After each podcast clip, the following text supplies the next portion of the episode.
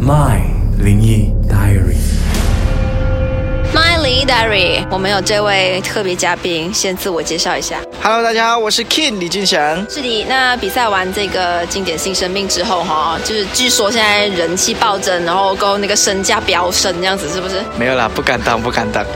今天还是有一个重点的，就我们的灵异 Diary 是讲灵异故事的。那你在国外演出也好，或是在驻唱也好，还是说每次上节目什么都好，有没有一些灵异故事要分享灵异事件吗啊？？讲鬼故事哦，我觉得我遇过最扯的一次是我我的麦啊哈，明明是关掉了，但是我回到台上它又开了，在没有人是没有人在台上，乐队也是休息了。但是我很记得我关了两次，两次都开回去了。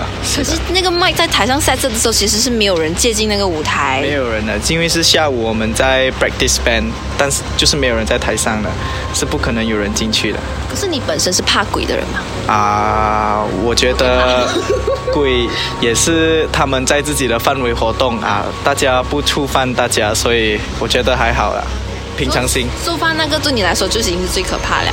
啊、你是说那个麦打开嗯吗？嗯嗯，还是说你有听过别人说的更可怕的灵异故事啊，还是怎么样？有吧，就在我的宿舍的隔壁，过后我就以为隔壁很吵闹，晚上的时候。但是等我的那档期完的时候，我搬出去，我想问隔壁是谁，其实是没有人住的。是的。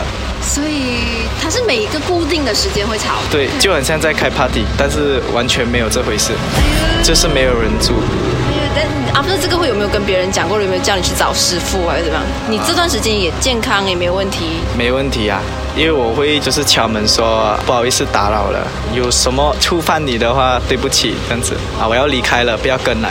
OK，但你身边的朋友嘞，like 有没有你有听过？你觉得哇很可怕，还是觉得说骗人的啦、假假的啦？就是你听到鬼故事的时候，第一个感受是什么呀？通常听到队友有这种灵异事件的事情，其实也不是很惊讶，因为毕竟女生她本身是比较阴性的，所以她会惹来一些阿飘比较不好的东西，所以一样是把它请走就好了。